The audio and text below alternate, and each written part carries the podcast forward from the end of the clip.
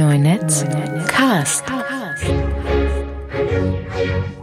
Willkommen zurück beim Neunetzcast und willkommen zurück beim Neunetzcast. Carsten Potter. Hallo Carsten.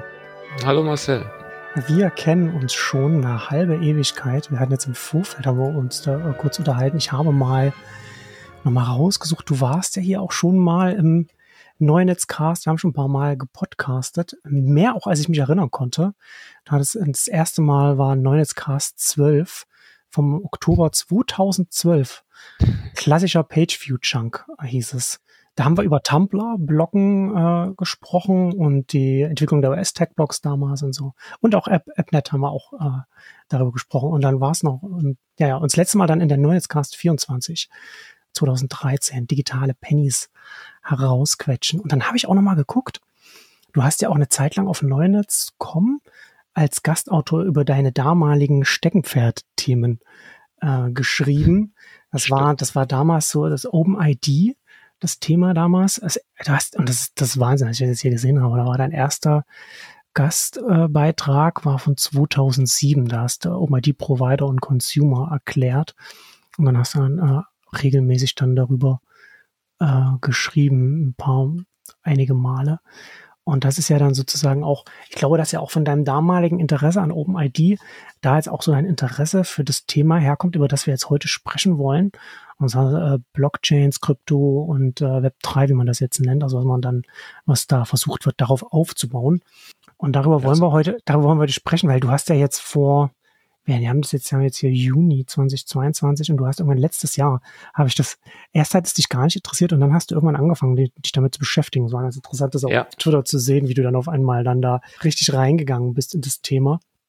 Aber reingegangen heißt natürlich auch bei uns jetzt hier, also ich habe jetzt auch, ich habe schon, wann habe ich denn das erste, ich glaube, das siehst du, das hätte ich auch noch mal raussuchen können. Ich habe, glaube ich, das erste Mal 2013 oder so über Bitcoin und Blockchain geschrieben. Damals noch für die Wired Germany. Ähm, fand das dann interessant. Dann hat, hat sich auch, dann habe ich auch über so verschiedene dezentrale äh, Anwendungen, die dann auf, auf Blockchain-Basis dann umgesetzt werden sollen, geschrieben. Da ist dann, das hat sich dann aber dann alles nicht so weiterentwickelt. Dann habe ich äh, für längere Zeit das Interesse verloren, was natürlich auch damit zu tun hat, dass ich da in der Zwischenzeit dann auch zwei Kinder bekommen habe und dann auch nicht mehr so wirklich viel Zeit für manche Dinge hatte und es halt einfach, also die ganz großen, wichtigen Plattformthemen, Marktplatz und Regulierung und sowas. Das ist, das ist ja, das sehe ich so als der große Themen, der große Mainstream-Themenblock, mit dem ich mich beschäftige. Und diese Zukunftsinnovationsthemen sind da, ne, sind da eine Weile auch so ein bisschen runtergefallen. Und in diesen Zukunftsinnovationsthemenblock stecke ich so ein bisschen jetzt diese ganzen, diese ganzen Web3 Blockchain-Themen rein, die für mich jetzt äh, ungefähr 2020 ich habe überhaupt kein Zeitgefühl mehr wegen, wegen der Pandemie, aber es muss 2020 oder sowas gewesen sein, als es als mit NFTs aufgekommen sind. Da hat sich das für mich erstmals erschlossen, was da für, mein, für meine Themen, für die ich mich interessiere, äh, was da sinnvoll ist und wo ich da auch eine, eine, eine, eine Zukunft sehe, wo, was ich, wo sich da etwas langsam aber sicher entwickelt. Und das hat sich jetzt für mich persönlich zumindest jetzt bis jetzt so weiterentwickelt, dass ich jetzt aktuell habe ich jetzt auch schon ein paar Mal im Mitglieder-Newsletter ähm, Nexus geschrieben, dass ich finde, dass dieser Trend der großen Tech-Plattformen äh, NFT-Funktionalitäten zu integrieren, das ist für mich informationsarchitekturseitig gerade der wichtigste Trend, weil da gerade Weichen gestellt werden, die sehr weit reichende Auswirkungen äh, zukünftig haben. was ich eigentlich sagen wollte, ist, dass wir beide eher als Außenseiter auf das ganze Thema schauen. Also ich habe arbeite mich jetzt da so thematisch ran als Analyst und so weiter.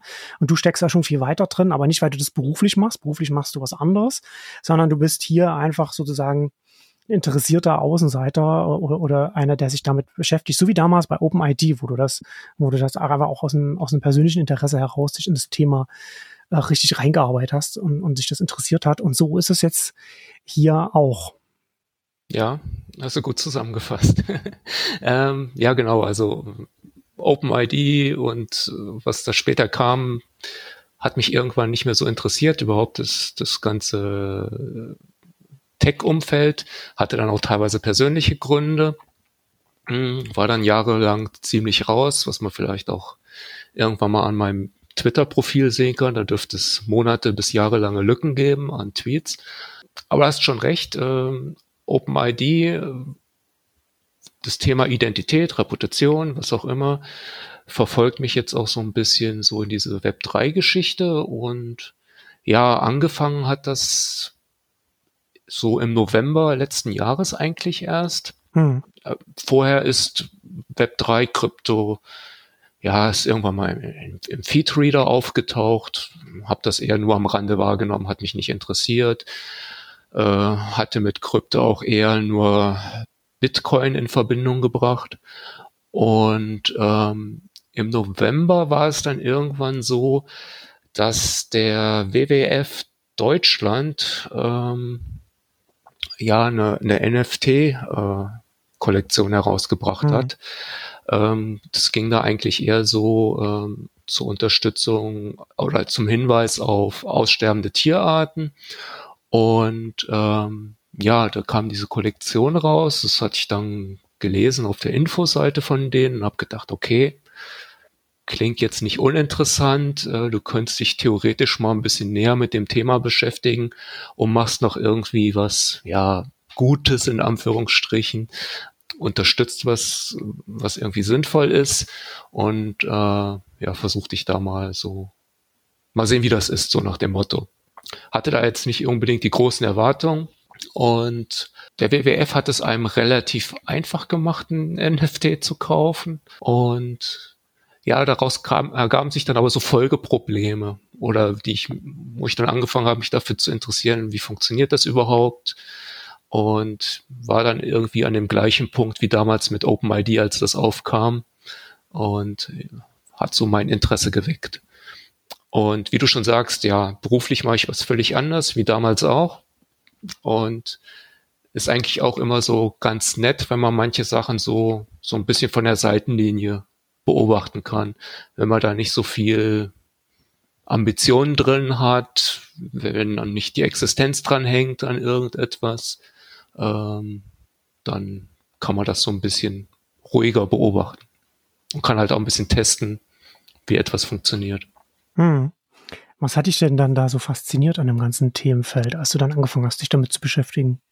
Was mich fasziniert hat, war, ähm, also vielleicht muss ich mal erklären, wie, wie der WWF das eigentlich aufgezogen hat. Ja. Ähm, die, sie hatten eigentlich eine, üblich, wie man es von NFT-Projekten kennt, so eine Mint-Seite. Das heißt, du siehst ähm, die entsprechenden NFTs, die es da gibt. Es gab zehn verschiedene äh, mit unterschiedlichen Anzahl pro, pro NFT. Das hängt so ein bisschen davon ab, wie nah das jeweilige Tier am Aussterben ist, von der Anzahl her. Und ähm, das Interessante war, sie hatten Ach so, muss dazu sagen, das Ganze lief auf der auf der Polygon Chain und äh, sie hatten den Preis für ein NFT in äh, USDC angegeben. Also USDC, für die, die es nicht kennen, ist ein, ist ein Stablecoin, ähm, das so an, an den US-Dollar angekoppelt ist, ähnlich wie Tether. Ein bisschen andere Hinterlegung, aber egal. Und von daher hat man eigentlich immer äh, über die ganze Zeit einen konstanten Preis gehabt, wenn man kauft. Also nicht mehr, dass das jetzt in Ether angegeben wäre, wo, der, wo sich der Preis ja irgendwie auch immer mal ein bisschen schwankt. Das war schon mal ganz interessant. Ja, und dann hatten sie so eine Erklärungsseite, denen war eigentlich schon ziemlich klar, dass sie viele Neulinge dabei haben. Ähm, ging darum, ja, du brauchst eine Wallet, äh, wo bekommst du eine Wallet her, wie richtest du sie ein? Okay, habe ich alles gemacht, Metamask heruntergeladen und, und dem Ganzen da gefolgt. Und ja, ähm, USDC musste man sich auch nicht irgendwie besorgen auf einer Exchange oder so. Das lief über MoonPay. Äh, MoonPay ist eigentlich so ein ja, Finanzdienstleister, der so Anfang des Jahres so auch ein bisschen bekannter geworden ist, weil er die ganzen Board Apes für die Promis besorgt hat. Und das heißt, man musste eigentlich nur seine Kreditkarte hinterlegen. Das Ganze ist praktisch in US-Dollar abgerechnet worden. Da es über MoonPay lief, muss man sein KYC, also Your Customer, machen. Ja, und dann hast du irgendwie sozusagen, ich weiß gar nicht mehr, wie der Button hieß, auf Kaufen dann zum Schluss gedrückt und das war es dann. Und dann war halt so die große Überraschung, ja, jetzt habe ich so ein Ding gekauft, wo ist es denn eigentlich? ähm, das ging schon dann damit los, dass wenn du, wenn du Metamask installierst, Metamask hat als Blockchain eigentlich nur von Hause aus Ethereum Mainnet drauf und so ein paar Testnets. Ja. Das, das heißt, du musst erstmal anfangen. Äh, Metamask, musst du dazu sagen, ist, ist eine sehr populäre Wallet. Genau, ist eigentlich die populärste Wallet mhm. auf die, im Ethereum-Universum und kompatiblen Blockchains. Ähm, ja, und dann fängst du halt an, dir zu überlegen, ja, wie kriege ich jetzt dieses Polygon in Metamask hin? Fängst du an, da zu recherchieren und machst das, dann hast du das irgendwie geschafft, dass du dein Polygon-Netzwerk im Metamask hast. Nur wo sehe ich jetzt dieses blöde Teil, was ich da gekauft habe, ja? Mhm. Und dann stand da so in der WWF-Seite noch, ja, und dann gehst du auf OpenSea und verbindest deine Wallet und dann siehst du das. Ich, was soll ich machen? Also gut, OpenSea eingetippt, Wallet verbunden und siehe da, da war mein NFT. Und das war so für mich so der erste Moment, wo ich gedacht habe, ey, geil. Ich war noch nie zuvor in meinem Leben auf OpenSea, habe da jetzt irgendwie keinen Account oder irgend sowas, wie man das bisher kennt aus diesen ganzen Geschichten aus Web 2 und ja, Wallet verbunden und mein NFT war da. Hat dann eine Zeit gedauert, bis ich verstanden habe, war ich immer noch so da in der Überlegung, ja, aber das, jetzt habe ich das auf OpenSea, aber das muss doch in meine Wallet. hm. Und hm. Äh, ja, musste ich dann anfangen nachzulesen, was das denn so bedeutet, eine Wallet zu haben und äh, wo dann die Sachen, die man so kauft, dann tatsächlich landen. Ja, ist natürlich alles erstmal ein bisschen abstrakt, ne? Erstmal, wo man sich, und, und vor allem auch äh, sehr viel anders, als wie du schon sagst, wie man es jetzt von Web 2.0 Diensten, ja. also aus unserer Sicht jetzt klassischen Diensten her kennt, mittlerweile. Genau. Ja. ja, und das war halt so der erste Schritt. Und das fand ich halt interessant. Das ist, weil um, ähm, die Sachen, wie du sagst, das mit OpenID, das war ja auch so, ähm, Singles rein-on, du hast im Idealfall, sage ich mal, nur ein Sign-on, um sich auf mehreren Diensten einzuloggen. Ja, und dann habe ich mich halt so ein bisschen mehr damit beschäftigt und dann so, oh ja, so eine in Anführungsstrichen Non-Custodial Wallet, also eine Wallet, die du, die nicht an irgendwie eine Zent, äh, ja, zentrale Exchange gebunden ist, bietet dir dann halt die Möglichkeit, ja, einfach irgendwo dich mit einer App zu verbinden und du hast alles da, was in dieser Wallet so vorhanden ist. Um es mal vorsichtig auszudrücken. Ja. Ich würde vielleicht noch mal so ganz grundsätzlich von aus meiner Sicht noch mal einen Schritt zurück machen und erstmal äh, so grundsätzlich so ein bisschen darüber reden, was Blockchains ausmacht ähm, und was sie, was sie besonders macht. Und von meiner Sicht her auch ein bisschen darüber reden, warum ich glaube, dass das ein wichtiges Thema ist, was mit Blockchains gebaut werden kann. Und dann können wir ja dann da, ich glaube, von da ausgehend mhm. werden wir dann bestimmt noch ein bisschen über noch ein paar andere äh, Dinge sprechen können, warum wir das auch alles so interessant finden. Und ich habe, es ist halt, ich, was ich jetzt schon ganz oft festgestellt habe, ich habe neu, habe ich ein relativ lange, äh, langes Gespräch mit einem, mit einem deutschen Gründer gehabt, der halt auch versucht hat, dieses ganze Thema zu verstehen. Und ich habe da festgestellt, so ein bisschen so wie damals, als wir in den Nullerjahren angefangen haben mit, Web, mit der Web zu Nullwelle, dass du, wenn du versuchst, jemandem äh, zu erklären, warum du etwas interessant findest, du in das Problem reinläufst, dass du für ganz viele Dinge gar nicht die richtigen Begriffe hast oder beziehungsweise Begriffe, die du verwendest, falsch verstanden werden, weil man mit einem anderen Hintergrund draufschaut. Also konkret jetzt heutzutage mit dem Hintergrund, dass wir eben Facebook, Twitter, YouTube und so weiter kennen und dass wir uns halt, dass wir ja jeden Account haben, den wir mit Passwort das angelegt haben und dann ist dann eben unser, unser Social Graph oder, oder unser, unser ganzes Verhalten oder was auch immer, das liegt dann halt dann da, was dann, was dann da auf diesen Plattformen passiert ist und das dann alles einfach voneinander getrennt. Ähm, und da halt davon wegzukommen, darüber zu reden, das ist, das ist sehr, sehr schwierig, habe ich festgestellt. Und das ist jetzt sozusagen jetzt hier auch so ein bisschen der Versuch, dass wir dann halt hier auch im, in den, Gespräch, in den Gesprächen dann da, glaube ich, so ein bisschen das rausarbeiten können, wie man, wie man über diese Dinge reden kann und das auch ein bisschen äh, vielleicht im, im besten Fall transportieren kann, was wir uns da vorstellen. Ähm, aber was ich, was ich was ich sehr interessant fand, das war irgendwann, ich habe, ich weiß gar nicht mehr, ob es war letztes Jahr irgendwann hat, hat Albert Wenger, der ist ein Partner bei Union Square Ventures, die ja auch schon sehr lange in diesem Krypto-Thema drin sind. Die haben ja schon ganz früh, die sind ja sowieso schon eine, ein, ein sehr spannender Risikokapitalgeber, weil die schon in Nullerjahren sehr stark sich mit Plattformthemen beschäftigt haben. Waren da damals waren da immer die, die vordersten ersten Investoren bei Twitter, bei Tumblr, dann auch später bei Coinbase, auch bei Etsy, dem Marktplatz und so weiter. Also immer bei sehr, sehr guten äh, Plattformthemen immer dabei gewesen, vorne dran.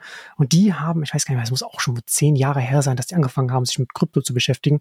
Und für mich hat das damals keinen Sinn ergeben. Ich habe ich habe es einfach nicht, ganz lange nicht verstanden, wo die, wo diese Faszination bei denen herkam, weil sonst alles für mich immer sehr nachvollziehbar war und ja auch immer sehr gute Einblicke hatten oder, oder, oder Insights, die, die man dann selbst auch nachvollziehen konnte und sagen kann, ja, jetzt habe ich wieder was gelernt über Plattformdynamiken und so weiter. Und auf jeden Fall hat Albert Wenger, der, der ist auch, ich glaube, ein Exildeutscher, der jetzt in New York lebt, also ist, der ist, ist ursprünglich aus, aus Deutschland, ist einer der Partner neben, neben Fred Wilson, der, der bekannteste bei Union Square Ventures.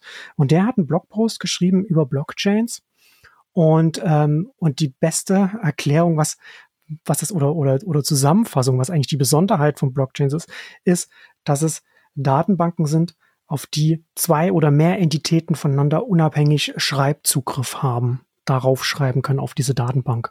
Und hat das gegenübergestellt dass äh, da der Marktmacht von zum Beispiel einem Facebook und so weiter, Facebook, Amazon, YouTube, die, die Marktmacht, also es ist nicht allein das, aber wenn man es runterbricht, kommt die Marktmacht dieser Unternehmen daher, dass sie das Schreibrechtmonopol auf ihre eigenen Datenbanken haben. Daraus leitet sich alles ab was diese Unternehmen, was diese machen können, was diese Plattformen machen können und was, was dann gesellschaftlich alles dranhängt. Vielleicht Gutes, aber auch Schlechtes und so weiter. Und das ist der, das ist der, der entscheidende Aspekt. Also der andere Aspekt, an den sich ganz viele Leute aufhängen, dass Blockchains zu langsam sind oder so etwas, der ist, der ist gar nicht so wichtig.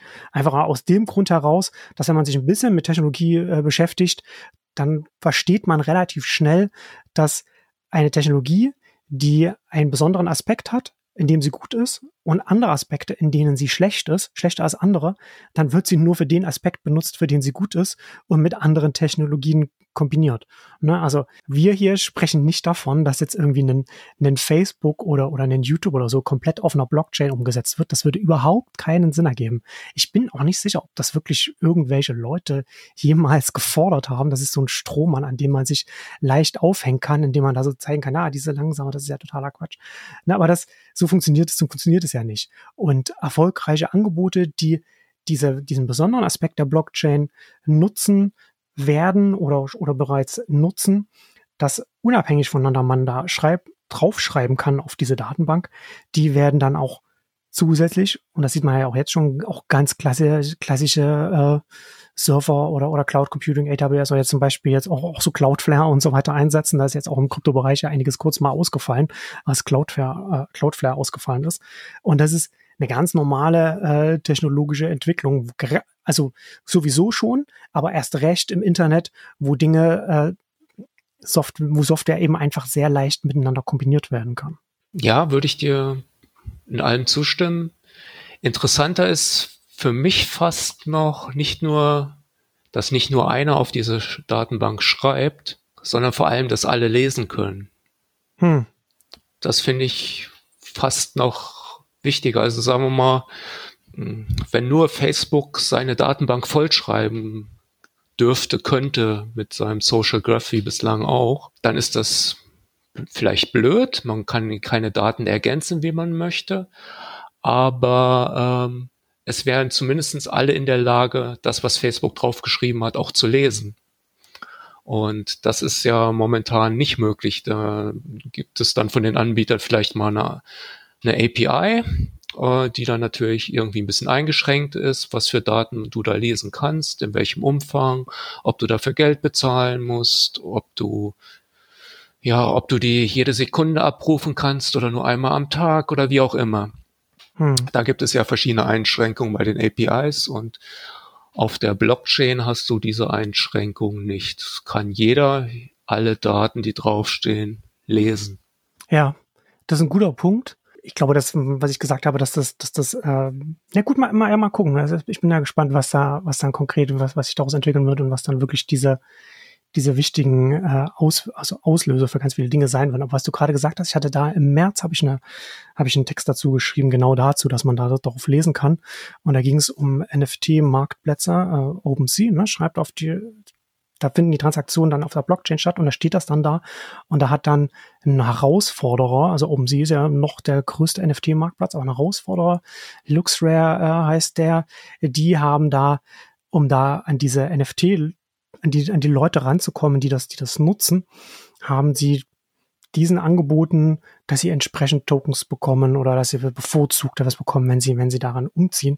Und ich fand das ganz interessant, also unabhängig davon, ob dann Luxware damit auf, erfolgreich sein wird oder irgendetwas, aber einfach darüber nachzudenken, ne, was das, was das bedeutet, wenn du als eine Infrastruktur zugrunde liegend diese Datenbank hast, auf die nicht nur verschiedene Entitäten raufschreiben, sondern auch man das eben auch auslesen kann und dann entsprechend ansprechen kann, was das bedeuten würde, wenn jetzt zum Beispiel ganz klassische Online-Handelsmarktplätze dann auf so einer Datenstruktur stattfinden. Wenn man das dann überlegen, wenn das ein Amazon-Marktplatz darauf stattfinden würde, dann wäre es sehr viel leichter, ihm auch eine Konkurrenz gegenüberzustellen. Das heißt, eine Welt, in der sich so etwas dann mal ent entwickeln wird, und das dauert halt alles äh, relativ lang, können wir auch gleich mal drüber sprechen, warum das alles so lange dauert. In so einer Welt hast du bei den Marktführern gibt zwar dann immer noch ein Login an ganz vielen, an ganz vielen Stellen. Ne? Also wir können ja zum Beispiel heute, wir haben, du kannst Google zum Beispiel ohne, ohne Account und nichts besuchen, kannst, kannst zu Bing wechseln und machst es aus verschiedenen Gründen nicht.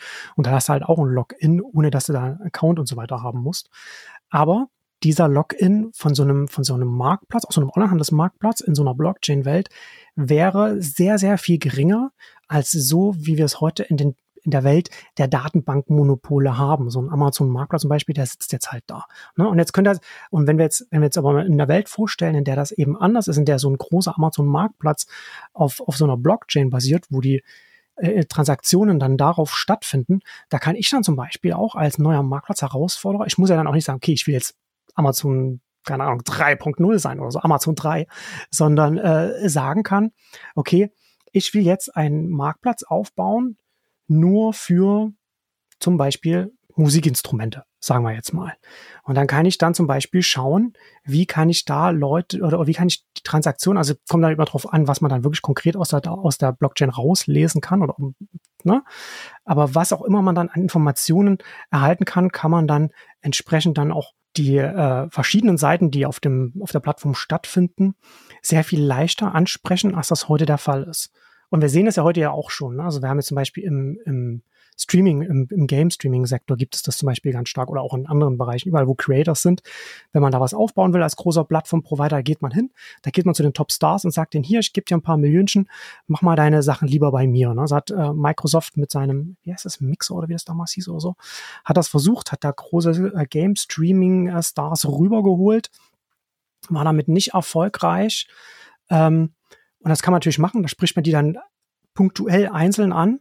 Aber der Vorteil hier, den ich hier sehe, ist, dass man nicht sagen muss, okay, ich gehe zu den Top 1%, sondern ich kann sagen, ich gehe, ich, ich hole mir ganz, ganz, ganz viele, die mittelgroß sind oder, oder, oder die auch, die aktiv sind, aber die jetzt nicht so aktiv sind, dass sie da in, der, in den Top 10 Charts der, der Plattform des Marktplatzes oder so und so weiter auftauchen. Also du hast ganz, du hast, du hast sehr viel programmatischer und kleinteiliger und, und viel flexibler und vielfältiger die Möglichkeit, Akteure auf einer Plattform dann anzusprechen oder auf, einem, auf einer Umgebung anzusprechen und vielleicht zu deinem Angebot rüberzuziehen. Und das führt dann natürlich insgesamt auch zu einer Umgebung, in der dann auch im Idealfall natürlich dann auch viel mehr Wettbewerb miteinander stattfindet und sich das dann auch äh, entsprechend weiterentwickelt. Und das finde ich dann schon auch nochmal so eine, eine sehr interessante ähm, oder, oder sagen wir mal so, ein sehr wünschenswertes Zukunftsszenario im Vergleich zu dem, was wir heute haben von Informationsarchitekturen, denen wir uns heute gegenüber sehen. Ja, also auf jeden Fall ähm, sind die Eintrittsbarrieren für neue Wettbewerber wesentlich geringer, muss man einfach sagen. Wenn du dir überlegst, ähm, dass du Facebook, wenn du Facebook Konkurrenz machen willst, dass, dass du den Social Graph den, den haben die einfach, den geben die nicht her. Und äh, das, da kommst du so einfach nicht mehr dran.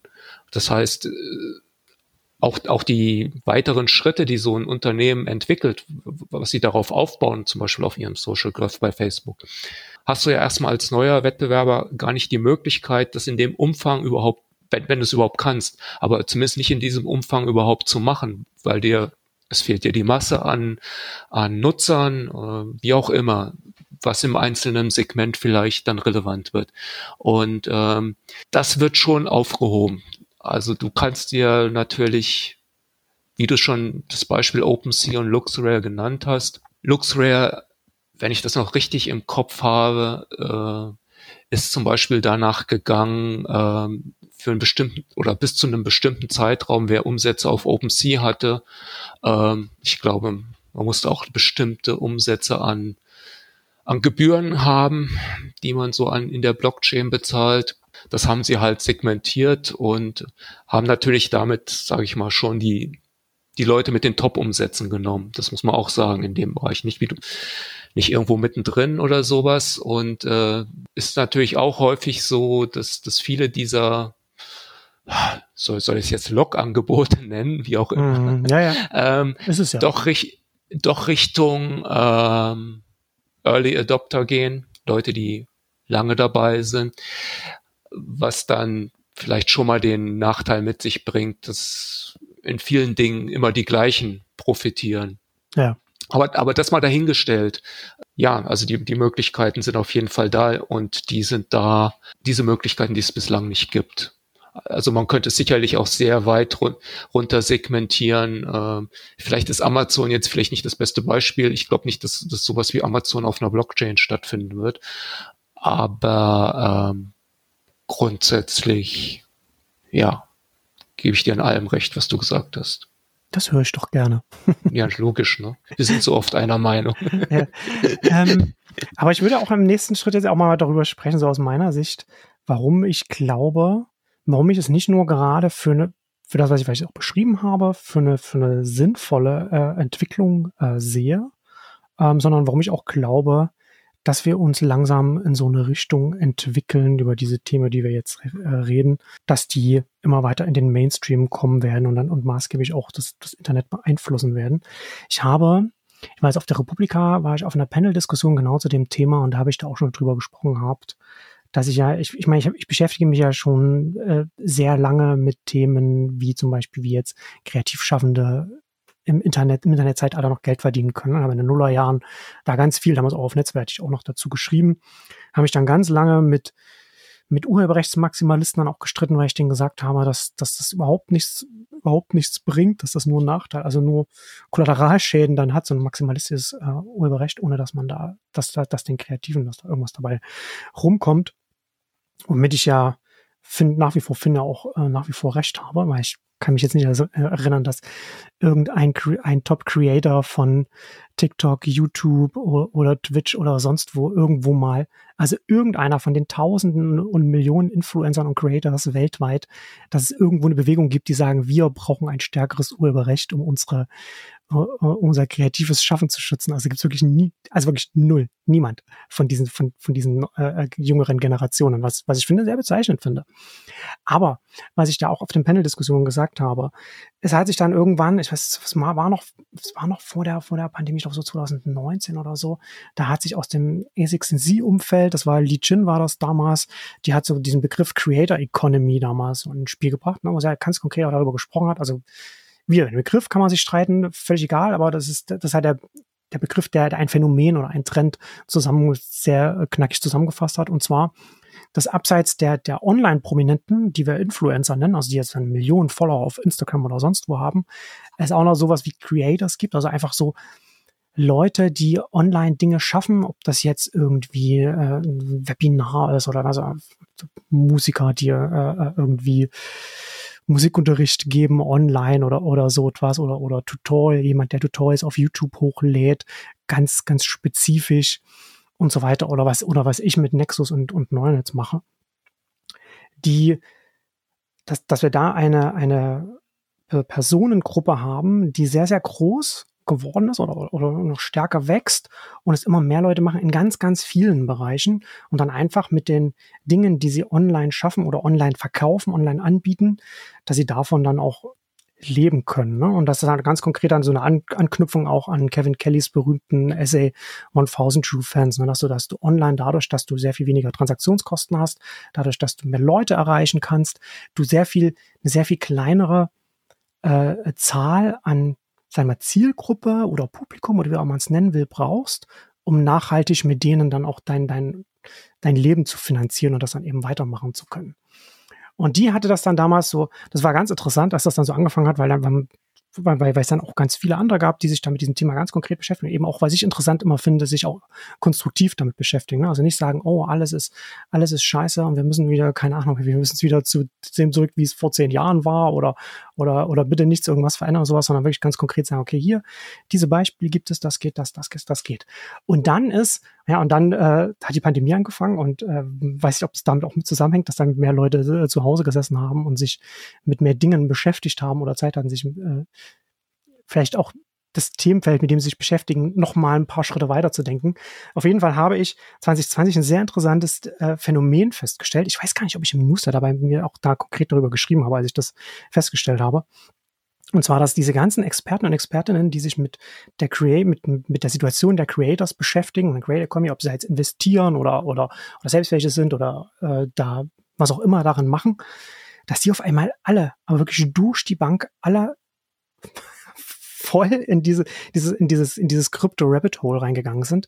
Und gerade, also gerade Li Chin zum Beispiel hat das ja auch ganz, ganz, ganz stark so gesagt, dass Krypto äh, oder beziehungsweise Blockchain-basierte Alternativen zu dem, was zu den Plattformen, die wir heute haben, eine Lösung für ganz viele Probleme von, von Creators sind, die wir heute sehen. Ne? Also, also ganz konkret, ne? du kannst ja jetzt auf YouTube deine Tutorials hochladen und wenn du groß genug bist, dann wirst du ein bisschen an den, dann hast du Glück und wirst an den Werbeeinnahmen anteilig beteiligt, aber ein Großteil des Wertes, den du da schaffst, der bleibt bei YouTube und seiner Mutter Google äh, Alphabet dann äh, hängen. Und bei Instagram wirst du gar nicht beteiligt. Da hast du vielleicht Glück, dass du in, in, in Reels-Programm drin bist oder so etwas, aber da wirst du auch nicht beteiligt. Bei TikTok genau das gleiche oder auch Snapchat. Da gibt's immer so ein paar Programme, wo dann die, die mitfinanziert werden. Und damit, um, um die hochzupebbeln und dann auch populäre Inhalte auf der Plattform zu haben. Aber es gibt da keine, aber es gibt keine Plattform, die sagt, okay, der Wert von uns als Plattform ist, wird nicht allein von diesen Creators oder, oder diesen Kreativen bestimmt, aber zu einem signifikanten Teil und diesen signifikanten Teil wird auch signifikant entlohnt. Ne? Also da gibt es ja absolut definitiv ein Mismatch, das sich dann auch ganz klar an der Börse auch bemerkbar macht, weil die dann entsprechend dann auch, ne, die, da, da, da fehlt halt einfach sozusagen Kostenpunkten, Kostensäule dann an, an, an der Stelle bei den, bei den Anbietern. Ähm, und deswegen sind diese ganzen Experten, Expertinnen so hart in dieses Krypto-Thema reingegangen.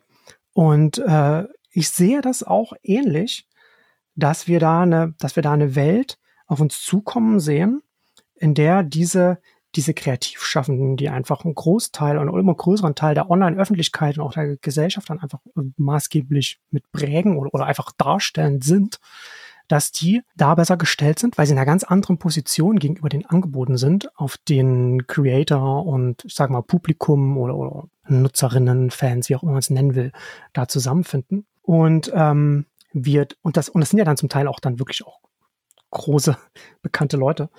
Und da kommt noch hinzu, zu diesem ganzen Thema, und mal gucken, wie, wie viel wir da jetzt darüber sprechen, aber zum Beispiel fangen auch ganz viele große Tech-Plattformen an, auch aus diesem Grund, weil sie sehen, okay, wir müssen irgendwas machen, um Creators auch anzulocken und wir kommen vielleicht auch mit unseren wo wir einfach mal sagen, wir nehmen jetzt 100 Millionen und buttern die jetzt in, in Reels Creators rein, also für Instagram, da kommen wir nicht weiter.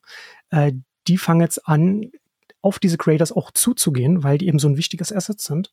Und das ist auch maßgeblich ein Grund, meine ich, warum ein Spotify, äh, Shopify auch, können wir vielleicht auch noch mal drüber reden, aber auch in, in YouTube, in Instagram, in Twitter, TikTok, die alle jetzt anfangen, entweder NFT-Integrationen anzukündigen oder bereits erste Integrationen haben und, und ganz viel sagen, was sie, was sie da in der Richtung machen wollen. Und selbst wenn die das alle nicht machen würden, es reicht, dass einer das macht. Äh, und zwar Instagram, die fangen damit jetzt an. Ich weiß nicht, ob wer das gesehen hat. Ich verlinke den Talk dann auch nochmal. Adam Mosseri, das ist jetzt der, der, der äh, Chef von Instagram, der hat einen TED-Talk gehalten.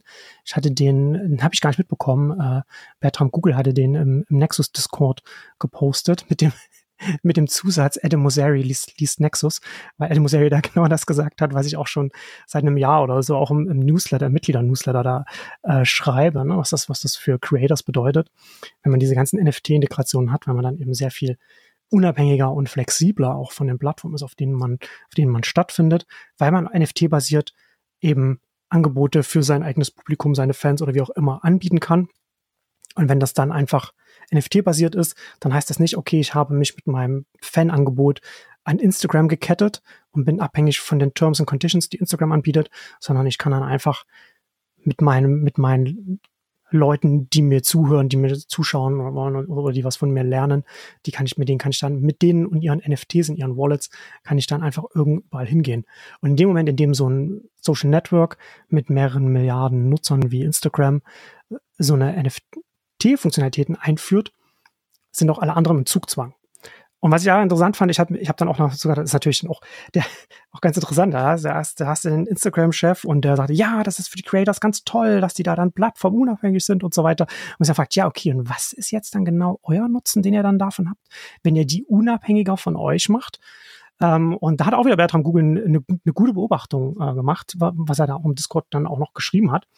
Und zwar, Instagram merkt, dass sie dass, oder, oder Meta merkt, dass ihnen die Fälle davon schwimmen und zwar Richtung TikTok. Und sie bekommen die Creators von TikTok nicht weg.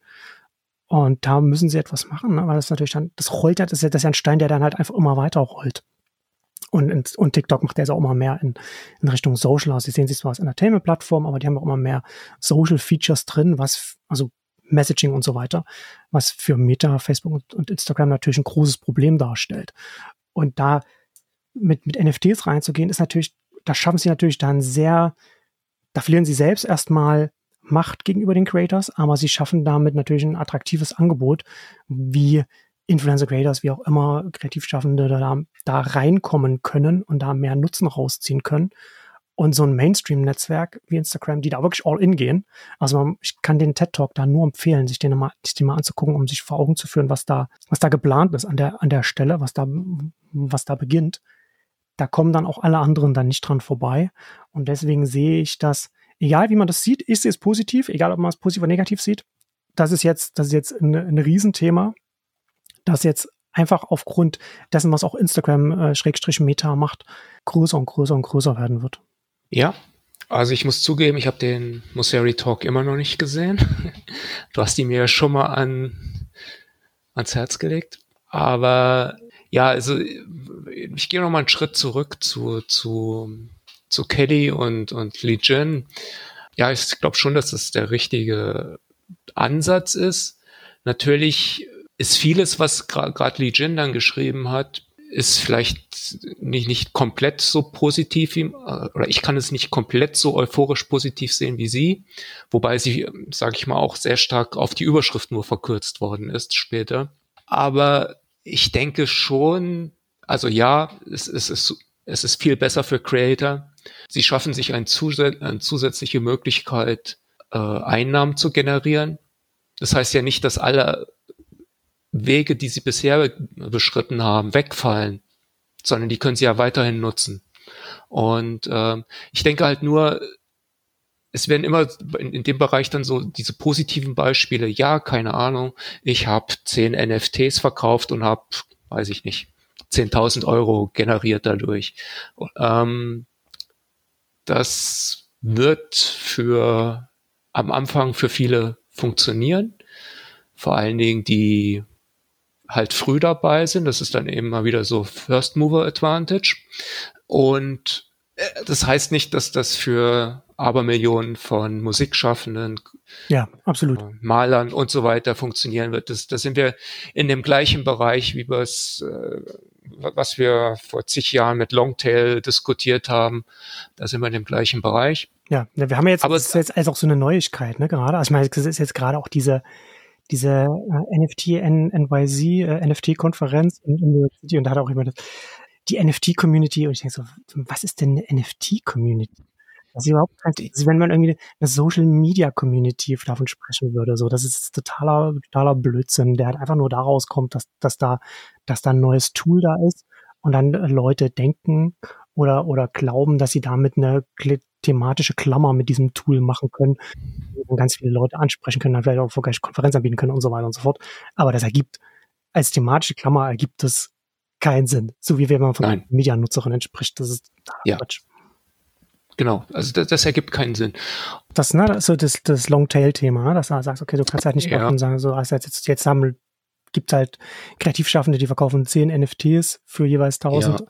Euro oder Dollar und dann hast du 10.000. Und das glaube ich auch nicht, dass das jetzt irgendwie, das ist halt wirklich jetzt so eine, so eine Phase, wo man das jetzt hat und diese ganze, und ich muss auch dazu sagen, ich meine, ich bin zum Beispiel der Überzeugung, dass wir jetzt in ganz vielen Bereichen, gerade letztes Jahr, bis jetzt noch eben, bis jetzt alles nach unten gegangen ist, wegen der Weltwirtschaftskrise, in die wir jetzt gerade reinschlittern, ähm, wir, dass wir vorher schon eine NFT-Blase hatten. Ne? Also es sind einfach unfassbare Summen ausgegeben worden. Nicht, dass ich sage, haha, das ist ja total bescheuert, rechts, hier kann man ja speichern, weil es gibt ja schon ein, ein soziales, soziale Komponente. Ne? Also Leute, die halt darüber lachen, die haben halt sich keine Ahnung, dass es Briefmarkensammler und solche Sachen gibt, ne? Und, und, und wie, oder wie soziales Kapital entsteht und so weiter. Ja, aber, aber davon mal abgesehen, sehe ich da schon, also wenn der Hunderttausende für so ein NFT äh, äh, ausgibst, an dem erstmal nichts weiter dranhängt, als, als äh, die Möglichkeit, in einem Social Media Profil zu zeigen, dass man Teil einer Community ist, dann ist das schon, dann hat man schon ein Mismatch, finde ich, von dem, von dem, was man da bezahlt, gegenüber dem, was man dann da wirklich dann, dann auch für bekommt. Gerade wenn auf der anderen Seite dann halt irgendwie eine, eine Collection mit, weiß ich nicht, 10.000 NFTs steht oder so weiter. Aber ich bin gleichzeitig der Überzeugung, dass NFTs ein sehr, sehr wichtiger Weg gerade für Kreativ, gerade für Künstler und Künstlerinnen sein wird, äh, künftig davon leben zu können. Also wenn man zum Beispiel mal, also ich äh, komme stark aus der Musikbranche heraus und habe auch diese ganze Urheberrechts Thematik immer, immer auch mit der, mit der Musikbrille äh, durchgekaut. Und jetzt heute, wenn, wenn, wenn ich jetzt in die, in die nahe Zukunft schaue, also nicht mal die ferne Zukunft, sondern in die nahe Zukunft, oder bisher jetzt, ja, doch nahe Zukunft kann man schon so sagen, ähm, weil wir jetzt, jetzt aktuell in der, in der Gegenwart noch nicht ganz so weit sind. Aber wenn wir so in der Zukunft schauen, ne, dann hast du dann, dann kannst du auch sagen, dann hast du deine Musik immer noch auf, auf Spotify und Apple Music und so weiter. Und Fans, die aber sich internetweit als Fan von dir äh, identifizieren wollen, denen kannst du sozusagen wie, wie eine Ausweismarke in Form von einem NFT geben. Ne? Du sagst, okay, du hast halt hier, da kannst du dann auch sagen, okay, das NFT ist daran gekoppelt, dass du mein Album kaufst. Oder du kannst es auch einfach so sagen, hier ist ne, also es muss man, je nachdem, wie man das halt umsetzt, das kann man ja auf ganz, ganz viele verschiedene Sachen und Arten und Weisen um, umsetzen. Der Punkt ist aber, dass diese ganzen Fans von den Musikerinnen und den Bands einen Grund haben, dieses knappe digitale Gut zu kaufen, weil sie damit dann an allen Stellen überall sagen können, ja, ich bin Fan von Band XY. Da haben sie das dann in ihrer Wallet oder wie auch immer das dann heißt, wo sie dann, was sie damit verbinden können. Dann sind sie auf Instagram automatisch in der Fan, in den Fan-Stories von der Band drin oder, oder wie auch immer. Dann sind sie automatisch auf Twitter in den privaten Twitter-Spaces kommen sie dann da rein. Dann kommen sie automatisch auf Facebook in die, in die Fangruppen rein. Da können sie auch als Fan sagen, okay, ich mache jetzt eine äh, von der Band, weil ich die so gut finde, ich mache jetzt eine inoffizielle Fangruppe nur für, nur für die Stadt, der, nur für lokale Fans. Ne? Also, und das ist ja dann auch das Interessante, dass, dass, dass diese ganzen Credentials natürlich dann auch, diese können sich ja akkumulieren. Ne? Und dann hast dann halt in der Vault hast dann drin, ich bin aus Berlin, ich bin Fan von Band XY. Und mit denen, und mit diesen zwei Informationen komme ich dann in die inoffizielle Fangruppe rein. Und das macht die, diese inoffizielle Fangruppe auch das, das Moderieren sehr viel einfacher. Und das sind, das sind nur jetzt mal sehr simple, eine Handvoll Beispiele. Der Punkt ist letzten Endes, dass wir hier mit diesen, mit diesen NFTs etwas haben, was die Fans, äh, was, was die Künstlerinnen den Fans an die Hand geben können und was dann dienstunabhängig ist. Und ich glaube, diese Dienstunabhängigkeit ist etwas, was einfach vom Paradigma das zu verstehen und zu verinnerlichen, was das, was das bedeutet, was das zum einen an Wert in dieses NFT reinlädt und an Nutzen reinlädt dass das, glaube ich, ganz schwer noch ist, auch das wirklich nachzuvollziehen und ähm, ja, glaube ich, auch zu kommunizieren, was das, was das bedeuten wird. Und wie gesagt, wir sehen ja jetzt schon die ersten Schritte. Ne? Also Facebook hat ja zum Beispiel auch schon angekündigt, dass sie äh, eine, ein, eine Option für Facebook-Gruppen einführen werden, äh, die NFT-basiert ist. Ne? Das dann, also das ist jetzt nicht irgendwie etwas, was ich mir jetzt ausgedacht habe. Nö. Also das, ja, also Zugänge funktionieren heute schon über NFTs oder auch über ganz andere Token. Du kannst Discord-Zugänge regeln über, über NFTs. Ich wollte noch mal gerade einen Schritt zurück machen äh, zu, zu NFTs allgemein. Ich finde, das große Problem ist, äh, weil du gesagt hast, ja, der, wir sind schon in der Blase gewesen irgendwie. Ja, ja. Würde ich, würde ich zustimmen. Die Blase bezieht sich meines Erachtens aber nur auf Kollektion mit Profile Picture. Also, hm. weiß ich, Board Apes, äh, äh, CryptoPunks, Asuki, was auch immer. Also irgendwelche Zehntausender Kollektionen oder sowas, die man sich dann halt schön als äh, Profilbild irgendwie auf Twitter oder auf irgendwelchen anderen Social Media Kanälen ins Profil heften kann. Hm. Da ist unheimlich viel mit gezahlt worden. Hat natürlich auch, das stimmt auch, es hat natürlich äh, Identität gebracht, dass du sagen kannst, ja, ich habe, ich habe ein CryptoPunk. CryptoPunks gibt es seit 2017. Waren interessanterweise auch mal völlig umsonst. Also du konntest die erwerben. Die haben nur Gebühren gekostet für Ethereum. Also hast eigentlich nichts für bezahlt. Aber ja, wenn du das halt, du hast, ist das auch schon so eine Gemeinschaft gewesen, irgendwie so ein bisschen. Zumindestens die, die ursprünglich das erworben haben. Wenn du jetzt in, in 2021 oder im ersten Quartal 2022 dann Hunderttausende oder eine Million dahin geblättert hast, dann bist du meines Erachtens nicht Teil dieser Community, weil da hast du einfach deinen deinen ökonomischen Vorteil ausgenutzt und ähm, willst halt auch mal dabei sein, so nach dem Motto. Aber ähm, NFTs sind ja nicht nur Profile Pictures. Und du hast es, hast es ja schon angedeutet mit Musik. Genauso gut kannst du Musik ja als NFTs anbieten. Und ich finde aktuell ziemlich interessant zu verfolgen, was jemand wie Kabuki macht. Weiß ich, ob Kabuki jemand was sagt. Kabuki ist eigentlich äh, ja, sozusagen einer der Original Drum and Bass DJs, Produzenten in diesem Land, den ich auch irgendwie seit 25 Jahren kenne. Ähm, aber dem bin ich erst vor ein paar Monaten wieder drüber gestolpert, äh, haben wir uns aus den Augen verloren und es ist halt interessant zu sehen, wie er sich seine seine Reise in, in, im Web 3 so zusammenbaut, ähm, viel experimentiert, äh, verschiedene Dienste nimmt, mit anderen Künstlern zusammenarbeitet und da und das ist halt auch das einer der interessanten Punkte bei NFTs dann auch Splits macht. Also ich kann ja, wenn ich mit sage ich mal, ich bin Produzent und brauche noch eine Sängerin dazu und habe vielleicht noch irgendwie, keine Ahnung, weiß ich nicht, noch irgendwie, zwar noch, noch irgendwie ein Engineer oder dabei für, für einen Track oder für ein Album oder was auch immer. Ich kann ja dieses Album auch als NFT anbieten und ich kann dann aber gleichzeitig sagen, die Verkäufe splitte ich. Also was weiß ich, ich als Hauptproduzent oder wie auch immer, weiß nicht, was da so Regeln sind in, in der Musikbranche, sage ich mal, ziehe 70 Prozent der Einnahmen gehen an mich, 20 Prozent der Einnahmen gehen an die Sängerin oder sowas und die restlichen 10 an den Engineer oder irgend sowas. Und äh, ich kann das halt hinterlegen. Ich kann kann sagen, das sind die Wallet-Adressen, die daran beteiligt waren und in dem, in dem Contract, erzähle ich gerade wieder was, was wir noch nicht erwähnt haben. Aber egal. In, in, in dieser Vertragsgestaltung, die ich irgendwie auf der Blockchain hinterlegen kann, ist das halt so geregelt und in jedem Verkauf geht das automatisch. Und das Interessante ist halt nicht nur beim Erstverkauf, ich kann das Ganze beim Wiederverkauf ja, genau. äh, genauso äh, regeln. Und äh, ich finde das total interessant zu beobachten, wie so halt so Leute wie Kabuki sich da momentan so damit auseinandersetzen, wie du den live dabei zugucken kannst, wie sie mhm. ihre Schritte da gehen, experimentieren. Keine Ahnung, vielleicht auch irgendwann mal auf die Nase fallen mit irgendwas. Das würde ich ja mal grundsätzlich nicht ausschließen.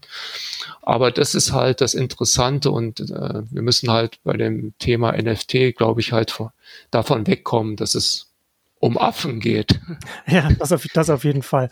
Das hatte ich, ich hatte ähm, ja auch äh, irgendwann mal, wann war das? Ja, genau, das war man hat die Tragweite von äh, Non-Fungible Tokens, NFTs, hatte ich damals im, im März 21, habe ich ja genau darüber geschrieben, ne, dass man halt da ganz viel daran hängen, dass, also Smart Context, was du schon gesagt hast, dass es sozusagen wie kleine Programme oder Bedingungen dann da mit drin hängen, dass man dann zum Beispiel, so, wenn man als Musiker dann zum Beispiel jetzt ein, eine, eine Platte verkauft und jedes Mal, wenn die Platte wieder verkauft wird, dann am, am, am an, wieder dran verdient an jeder Transaktion. Also ich weiß nicht, inwiefern, ob das jetzt wirklich so das, was ist, was als ganz oft dann da stattfinden wird, dieser, dieser Weiterverkauf. Aber das ist natürlich auch so, man kann sich ja Dinge überlegen, die man da reinsetzen kann. Und das ist, das ist, glaube ich, aber ich glaube auch ganz wichtig, wenn wir hier darüber sprechen, dass es ein Feld ist, in dem man sich die Dinge so zusammenstellen kann, wie man das möchte und dass es nicht heißt, man, das muss alles so sein. Ja, also zum Beispiel, es wird ja ganz oft wird mit, mit Web3, NFTs und so weiter, wird, in, wird Financialization in Verbindung gebracht, dass dann irgendwie jedes kleinste, jede kleinste Bewegung dann soll, soll irgendwie mit, soll quasi äh, bezahlt werden. Und das ist ja gerade nicht der Fall. Also das kannst du machen, wenn du das als Musikerin oder als Künstler kreativ oder wie auch immer, wenn du das für sinnvoll hältst, das zu machen. Oder vielleicht, wenn du da auch irgendwie ein Statement zum Kapitalismus abgeben willst, kann, kann man das, kann man das ja dann auch ironisch so machen. Ne? Aber das, das ist, ist glaube ich, ganz wichtig, zu verstehen, dass äh, ganz viel einfach sich, dass es sich extrem in der visuellen Ausgestaltung unterscheiden kann voneinander. Und ich glaube, dass das auch so ein Punkt ist. Wir hatten das auch in dem, in dem Panel hatten wir auch kurz angesprochen. Ich habe dann danach nochmal so darüber nachgedacht, weil es gibt ja immer dieses, diese Diskussion, ja, ja, was ist denn jetzt, was ist denn jetzt äh, der, der Use Case für Krypto? Was ist denn jetzt der Use Case für NFTs? Wofür braucht man das denn?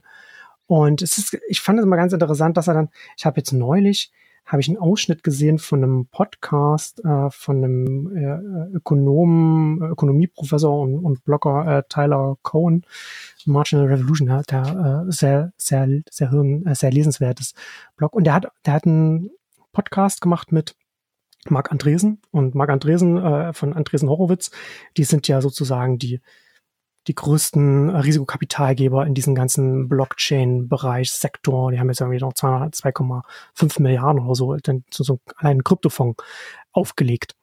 Und und dann hat er und hat und Tyler Cohen hat, hat Andresen gefragt, äh, dass er halt mal so einen ganz konkreten Use Case dann beschreiben soll. Und hat Andresen so ein bisschen, das war interessant, weil es hat überhaupt keinen Sinn ergeben. Andresen hat dann so angefangen, ja, und dann hast du als Podcaster bist du plattformunabhängig und kannst dann, äh, und da kannst dann, dann vielleicht auch, also hat sich ein bisschen was überlegt für, für Podcaster, weil, weil sie im Podcast waren, wo man dann damit Geld verdienen kann. Und, und Cohen hat gesagt, aber das habe ich doch jetzt alles auch schon.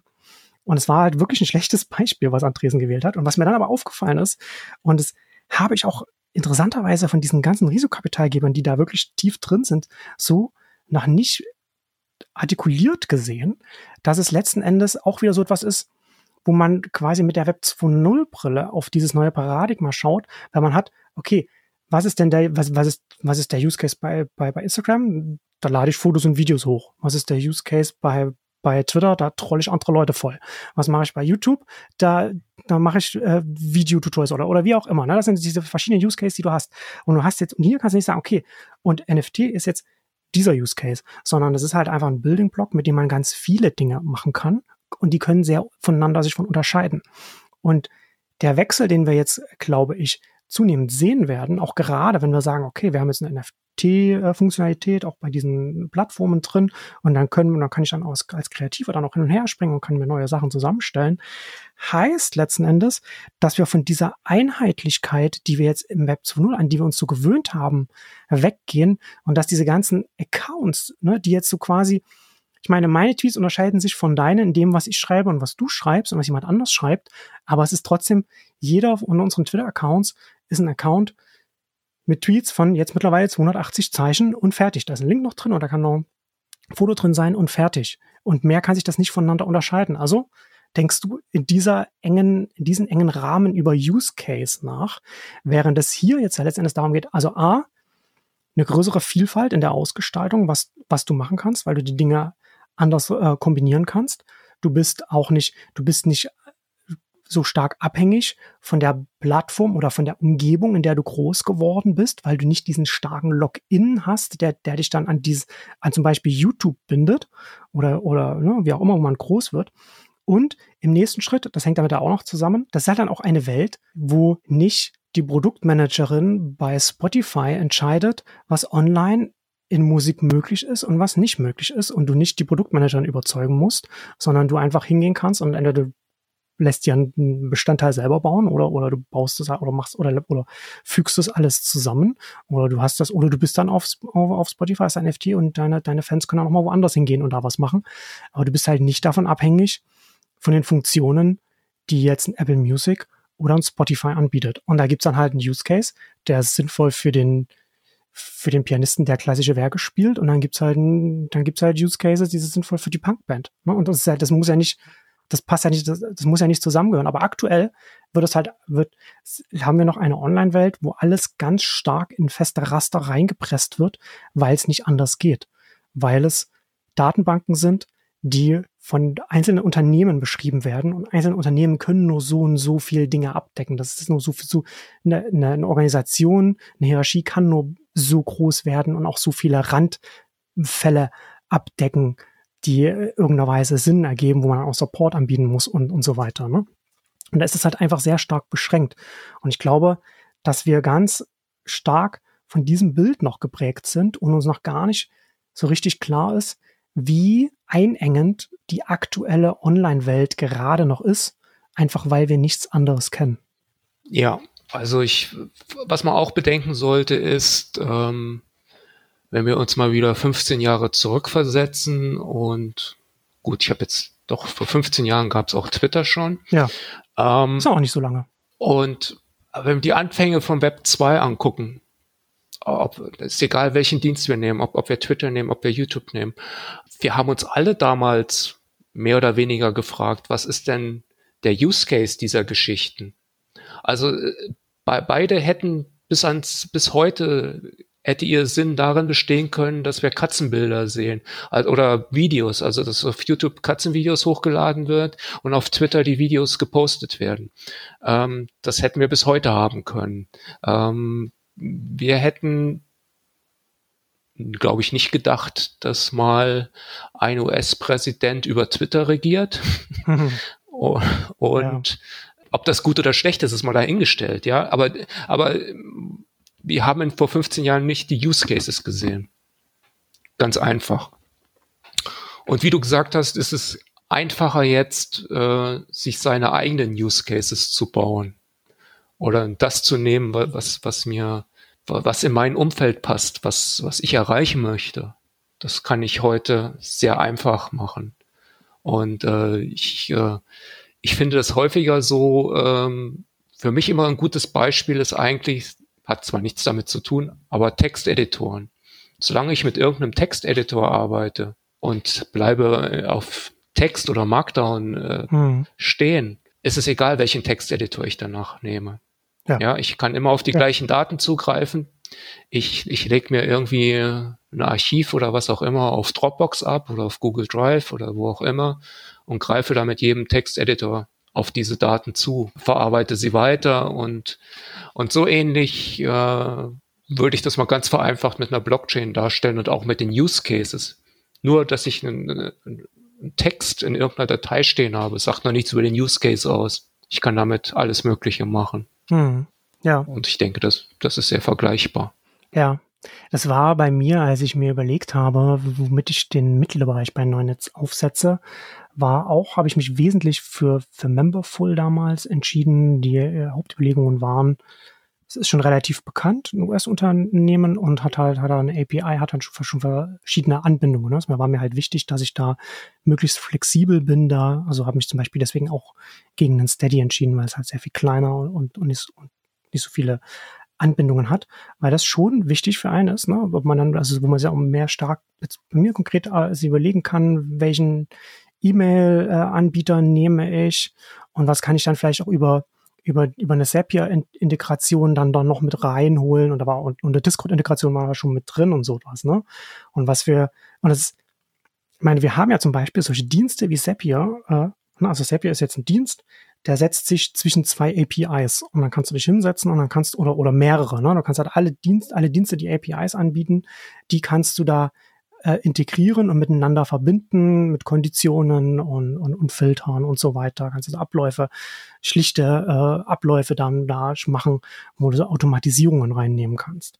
Und das ist halt alles aber immer noch in diesen, in diesen Feldern einfach, da hast du dann vielleicht 1000, 2200 APIs, aber du hast halt eben nicht, du kannst per Definition nicht alles abdecken. Du kannst nicht alle E-Mail-Newsletter-Anbieter drin haben und so weiter, sondern du hast halt, das muss halt von irgendjemandem selbst integriert werden von Unternehmen mit, mit Zapier zusammen.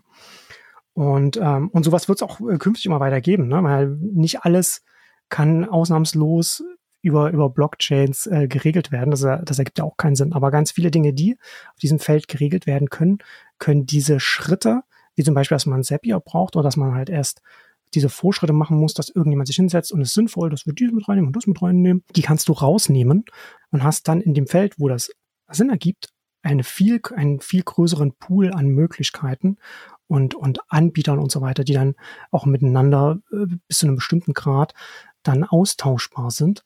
Und ähm, in dem Zusammenhang auch, um einfach nochmal, glaube ich, auch das Ganze nochmal ein bisschen größer zu denken. Es ist ja zum Beispiel heute auch gar nicht möglich, zu sagen als Musiker, äh, ich mache jetzt, also ich mache jetzt eine, also ich mache jetzt vielleicht eine Kollaboration mit einer, mit, mit einer anderen Musikerin und, und, und noch einer Musikerin oder so etwas. Und dann kann man da zwar zusammen macht man einen Song und hat man auf Spotify und fertig und dann gibt es auch noch so Dienste, wo man das auch so die Royalties zu splitten kann und so weiter. Aber was ist denn jetzt, wenn ich zum Beispiel sage, ich bin jetzt keine Ahnung, bin ein großer Hip-Hop-Star und, und, ich, und ich habe ganz viele Nachwuchstalente, die ich super finde und ich will jetzt irgendwie, keine Ahnung, 100 kleinere Künstler in meinem, in meinem Umfeld oder in meinem Genre äh, einfach unterstützen, ohne dass ich jetzt da irgendwie denen irgendwie Geld zuwerfe oder irgendwas, sondern einfach meine Reichweite nutzen, um meine Community nach oben zu ziehen. Es gibt keinen Dienst, mit dem ich das heute machen kann, der, ne, also das, es würde ja, würde zum Beispiel voraussetzen, dass alle diese 100 Nachwuchsstars auf demselben Dienst sind wie ich und dass die, und dass dann eine Produktmanagerin von diesem Dienst dann die Funktionalität baut für mich, um die dann zu unterstützen. Ja, also wie viele Konditionen da davor liegen, damit dieses, damit das überhaupt möglich ist. Es ist theoretisch ist es möglich, aber praktisch völlig unrealistisch. Genau. Aber wenn wir jetzt sagen, wir haben jetzt, äh, wir, wir kommen dann in der Welt, sagen wir mal in fünf bis zehn Jahren, sagen wir ungefähr, wo dann diese ganzen Fans von diesen Nachwuchskünstlerinnen, die ich als Superstar unterstützen, weil die haben alle ihre, die haben alle NFTs, dann kann ich sagen, okay, ja, auf der Basis kann ich da jetzt irgendwie da was zusammen machen, kann dann kann den irgendwie, keine Ahnung, weiß ich nicht, was man da günstig auf mein Konzert oder, oder, oder ich schicke meine Fans rüber, die dann da irgendwie was oder wie auch immer, ne? Oder Merch oder, oder, oder, oder man hat einen gemeinsamen Fanclub, eine gemeinsame Community, wo die reinkommen und so weiter. Und das war das. Fällt mir was sehr Einfaches ein. Ja, bitte? Fällt mir echt was Einfaches ein. Und, und zwar, ähm, du könntest ja theoretisch ähm, als der Superstar-Künstler deine CD, deine Platte, dein, dein, dein Flag-File oder wie auch immer, könntest du ja als NFT unter anderem verkaufen. Du hättest damit die Adressen der NFT-Käufer, also die Wallet-Adressen. Und könntest, sage ich mal, wenn du vielleicht das 100 Nachwuchskünstler, ist ja gerne, nehmen wir 100 Nachwuchskünstler, machst irgendwie Gruppen immer mit fünf oder zehn Künstlern, machst du zu einer, fasst du zu einer Gruppe zusammen und ähm, droppst den ersten 1000 Käufern deines NFTs dieses eine NFT mit den zehn Künstlern in deren ihre Wallet keine Ahnung, ich kaufe jetzt die CD von äh, Kendrick Lamar und als Käufer dieser CD habe ich dann plötzlich zehn Mixtapes oder sowas, also digitale Mixtapes, wie es im Hip-Hop so üblich ist, von zehn mir unbekannten Künstlern in der Wallet. So könnte ich das zum Beispiel vertreiben. Hm. Also es, es ist jetzt nicht auch der große Aufwand irgendwie, ja. Das ist es echt nicht. Ja. Und ähm, es sind halt, es ist ja. halt zum einen, dass du ganz viele verschiedene Sachen dann auch ausprobieren kannst oder machen kannst und zum anderen, dass du halt sagen kannst, dass du halt auch in diesen Dimensionen denken kannst und dass, dass, dass man auch in diesen, mir ist ja auch klar geworden, dass ich gar nicht in diesen, dieser Dimension gedacht habe, als ich dieses äh, Interview of Not Boring äh, gelesen habe mit Alex Denko von äh, Shopify, der da über mhm. so Token-Gated Commerce da gesprochen hat. Und der hat es dann da natürlich da nicht im, im kreativen Kontext darüber gesprochen, sondern im, im Shop, im Online-Handelskontext gesprochen, dass man dann, dann zum Beispiel sagen kann, man, man, also Token-Gated, ne, dass man also den, den Zugang äh, künstlich verknappt, dass man also zum Beispiel, dass man da auch sagen kann, ne, wir, wir machen eine Aneinanderreihung von 100 Marken, deren NFTs du da, da, da drin haben musst und dann kommst du dann in so unsere, in unsere exklusive äh, Shop-Ecke hier zum Beispiel rein oder so etwas. Und was er, was er gesagt hat, was mir so dann auch erst klar geworden ist, von der Richtung ich noch gar nicht gedacht habe, ist, dass man so etwas auch heute nicht praktisch umsetzen würde in diesen, in diesen Größenordnungen. Also man hat heute einfach eine, eine, eine sehr viel niedrige Grenze, weil du keinen, kein Angebot umsetzt, bei dem du auf 100 externe APIs und Servers angewiesen bist, die einfach die ganze Zeit online sein müssen, damit dein Angebot nicht irgendwelche Fehlermeldungen ausspuckt. Ne? Und das fällt ja dann hier dann entsprechend insofern weg, als dass du dann halt auch nicht Verbindung zu den 100 Nachwuchsstars oder den 100 Marken aufrechthalten musst, um das anzubieten, sondern die ja einfach von einer Stelle kommen und zwar von, von der Wallet, wo dann die NFTs drin liegen.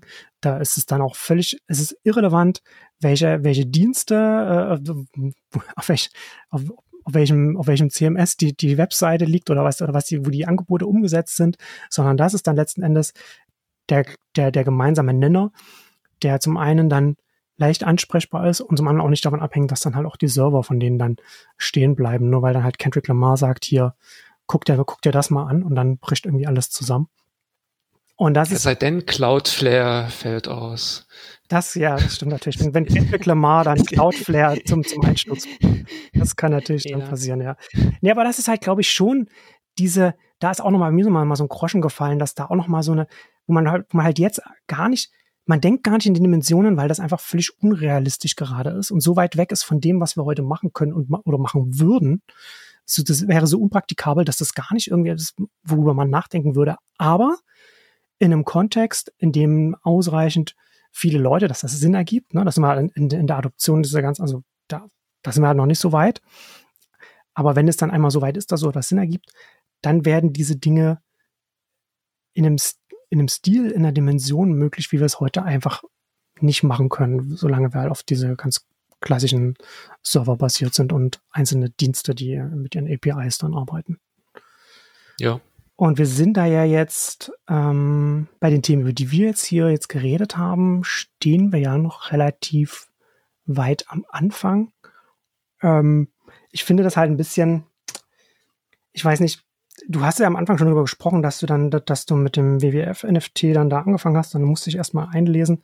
Das ist ja schon alles noch sehr, sehr, sagen wir mal, nicht so nutzerfreundlich. Ne, also es ist schon komplex, man muss sich reinarbeiten.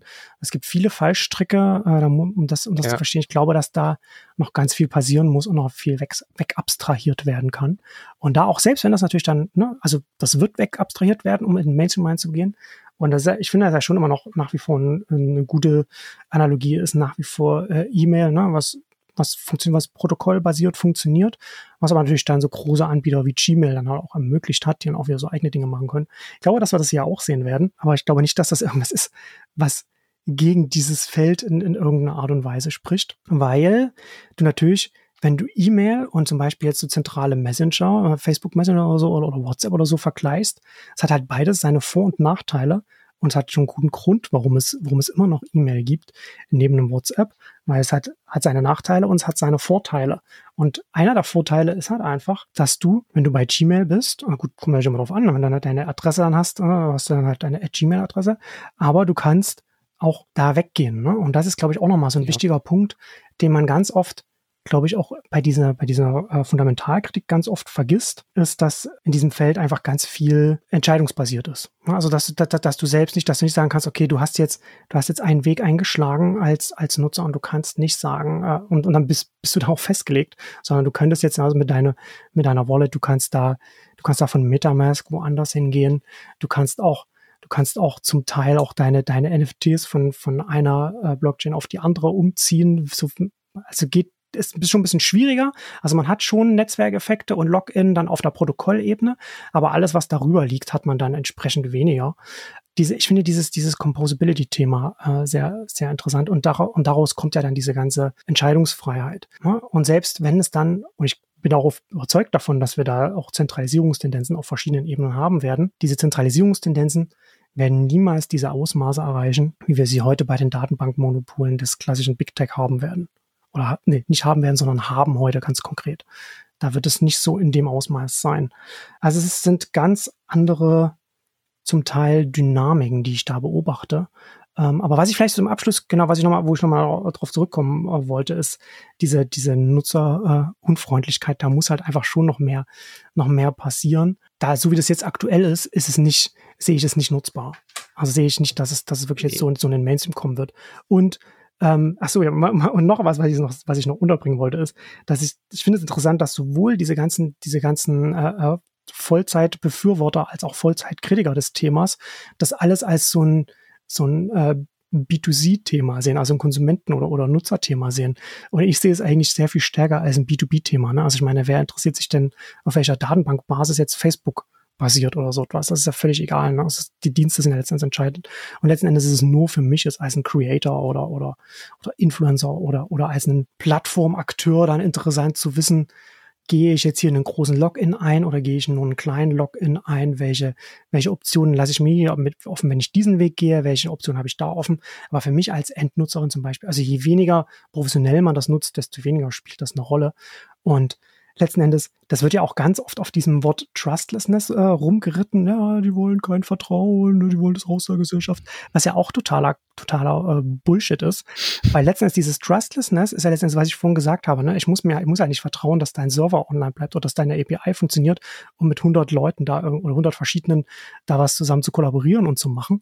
Und dieses Trustlessness, also für mich ist dieses Trustlessness letzten Endes immer das, was mit der Twitter API basiert ist. Ne? Anfang der 10er Jahre, du hast diese riesen, dieses Ökosystem an Third-Party-Diensten, die on top von Twitter, der API, ganz viele Dinge gebaut haben und die sozusagen darauf vertraut haben, dass diese API, so wie sie jetzt ist, vielleicht nicht weiter ausgebaut wird oder was, aber zumindest so wie sie ist, bleiben wird und dass alles Teil eines Ganzen ist und das Unternehmen, das dahinter steht, einen Weg finden wird, um dieses Ökosystem zu halten und selbst nachhaltig wirtschaften zu können. Und dann hat ja Twitter die API dicht gemacht, hat das alles abgewürgt und hat dieses ganze, dieses ganze Ökosystem, das er damals ja wirklich, wirklich extrem, also das war ja wirklich super ja. interessant, was da, was da passiert ist, was da gebaut wurde, da on top, das ist komplett abgestorben. Und das ist letzten Endes, worum es, worum es hier geht, ne? dass du halt als Unternehmen oder als Organisation, als Entität, als Entwicklerin, wie auch immer, Dinge umsetzen kannst, andere Sachen nutzen kannst, online Sachen nutzen kannst, kombinieren kannst, ohne dass du darauf vertrauen musst, dass die ganzen Unternehmen oder Anbieter, die dahinter stehen, dir bis in alle Ewigkeit wohlgesonnen die Dinge weiter so anbieten werden, wie sie sind. Ja. Genau. Und, und, und, das, und wenn du das nämlich rausnimmst, diese, wenn, wenn du diese Gefahr rausnimmst, dann entsteht ja daraus eben genau das, was ich vorhin schon gesagt habe. Ne? Also Möglichkeiten in einer viel größeren Dimension, als was wir es jetzt haben. Genau, also Twitter ist eigentlich ein schönes Beispiel auch die und die API von Twitter. Wir haben ja also vieles, was auf, auf dieser API aufgebaut worden ist. Das gleiche gilt für Google und ihre APIs. Konnten wir ja einfach immer abtun und sagen, okay, das ist nur ein Feature, ja, ähm, was ihr da baut. Das ist kein eigenständiges Produkt in dem Sinne. Und ähm, das, ihr werdet so nicht überleben. Aber du hast jetzt halt die Möglichkeit, dir ein, zwei, drei, vier, fünf, sechs, zehn Features irgendwo zu nehmen und die zusammenzubauen. Man sollte vielleicht nicht zu viele Features nehmen, um es mal so zu sagen, oder so viele Lego-Bausteine. Es ist schon so auch ein kleines Sicherheitsrisiko dabei, weil du von der, von den darunterliegenden Smart Contracts abhängst. Und je mehr du Smart Contracts aufeinander baust, äh, desto äh, schwieriger wird es mit das der Sicherheit. komplexer dann immer mehr, ne? Na, genau. Und aber du, du kannst dir halt das zusammensuchen in einem ganzen Ökosystem, was du für sinnvoll erhält, erachtest. Und um das, deine Vision von einem Produkt, einem Service oder was auch immer zu realisieren und, und, und vor allen Dingen ohne, ich sag mal, viele Kosten. Du zahlst an niemanden irgendwelche Lizenzgebühren. Du nimmst dir das, was du brauchst. Das, ich glaube, das muss man einfach mal so. Das hat es, glaube ich, schon lange nicht mehr so gegeben seit den Ursprüngen des Internets, dass du einfach äh, ein Protokoll nimmst. Was anders ist es ja in vielen Fällen nicht. Ein Protokoll, dass da hin und wieder mal irgendwie eine GUI vorne dranhängt, ein Frontend. Das ist mal dahingestellt. Aber wir reden ja eigentlich hauptsächlich von Protokollen und du hast ja das Beispiel E-Mail schon genannt, dass du einfach Protokolle nimmst und die gegebenenfalls kombinierst und die Daten, die du dann benötigst, eben von einer Blockchain ziehst. Und der, der entsprechende Smart Contract des, des Protokolls dann irgendwelche tollen Funktionalitäten womöglich macht. Und das hat's seit, weiß ich nicht, seit, seit 20 Jahren so nicht mehr in dem Ausmaß gegeben. Ja, ich finde das äh, gerade sehr spannend, weil ich ja, ich habe in den Nullerjahren ja angefangen, mich mit Plattformdynamiken zu beschäftigen und die 2010er Jahre waren sehr stark von dem, von dem Aufstieg der ganzen Big Tech-Konzerne dominiert und von den Monopolen dominiert. Und ganz lange Zeit habe ich da auch keinen Ausweg gesehen, wie wir da als Gesellschaft rauskommen. Ne? Also du kannst das halt zum Beispiel, du kannst nicht Netzwerkeffekte wegregulieren. Die funktionieren nicht, die kann man nicht wegzaubern, nur weil man jetzt zum Beispiel, wenn man die Konzerne zerbrechen würde, hätten die Einzelteile trotzdem noch die gleiche, den gleichen Netzwerkeffekt auf der Dienstebene. Ne? Du kannst halt nur sagen, du legst die Netzwerkeffekte an irgendeine andere Stelle. Das, wo wir jetzt hier über Blockchains auf der Protokollebene, da kann da, das ist zum Beispiel eine Option, eine Möglichkeit, ein Szenario, wo man das von der Informationsarchitekturseite hinlegen kann. Äh, ich bin ja immer, ich, ich, ich bin ja immer, ich, ich sage ja immer, dass ähm, so Blockchains an sich sind mir ja relativ egal, äh, nur das, was halt damit möglich ist. Ne? Und wenn das mit, mit was anderem umgesetzt werden kann, ja super. Ich habe halt nur bis jetzt noch nichts anderes gesehen, mit dem das halt wirklich umgesetzt werden kann. Ne? Also wir haben jetzt, wenn wir zum Beispiel als, äh, als Alternative jetzt zum Beispiel äh, zu Twitter jetzt als dezentrale Alternative zum Beispiel Mastodon an, angucken, das ist auch alles super und, und gut, aber Mastodon ist jetzt auch nicht mehr das Jüngste und ist jetzt auch nicht so groß und äh, der, der äh, Hauptentwickler und die, glaube ich, zwei oder so, die Haupt in, in einem Core-Team sind und das mit ihm entwickeln, die bekommen jetzt über äh, Patreon, lass mich lügen, weiß ich nicht, ein paar tausend US-Dollar.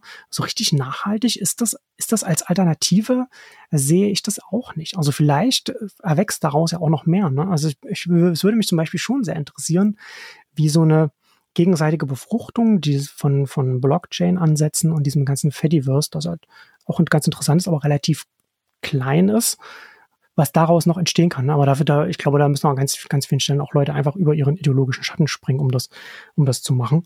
Aber unabhängig davon, ist, es gibt halt an ganz vielen Stellen, die sind, sind diese, diese Blockchain-Ansätze, die erst, bis jetzt die erste und einzige Alternative, die ich sehe.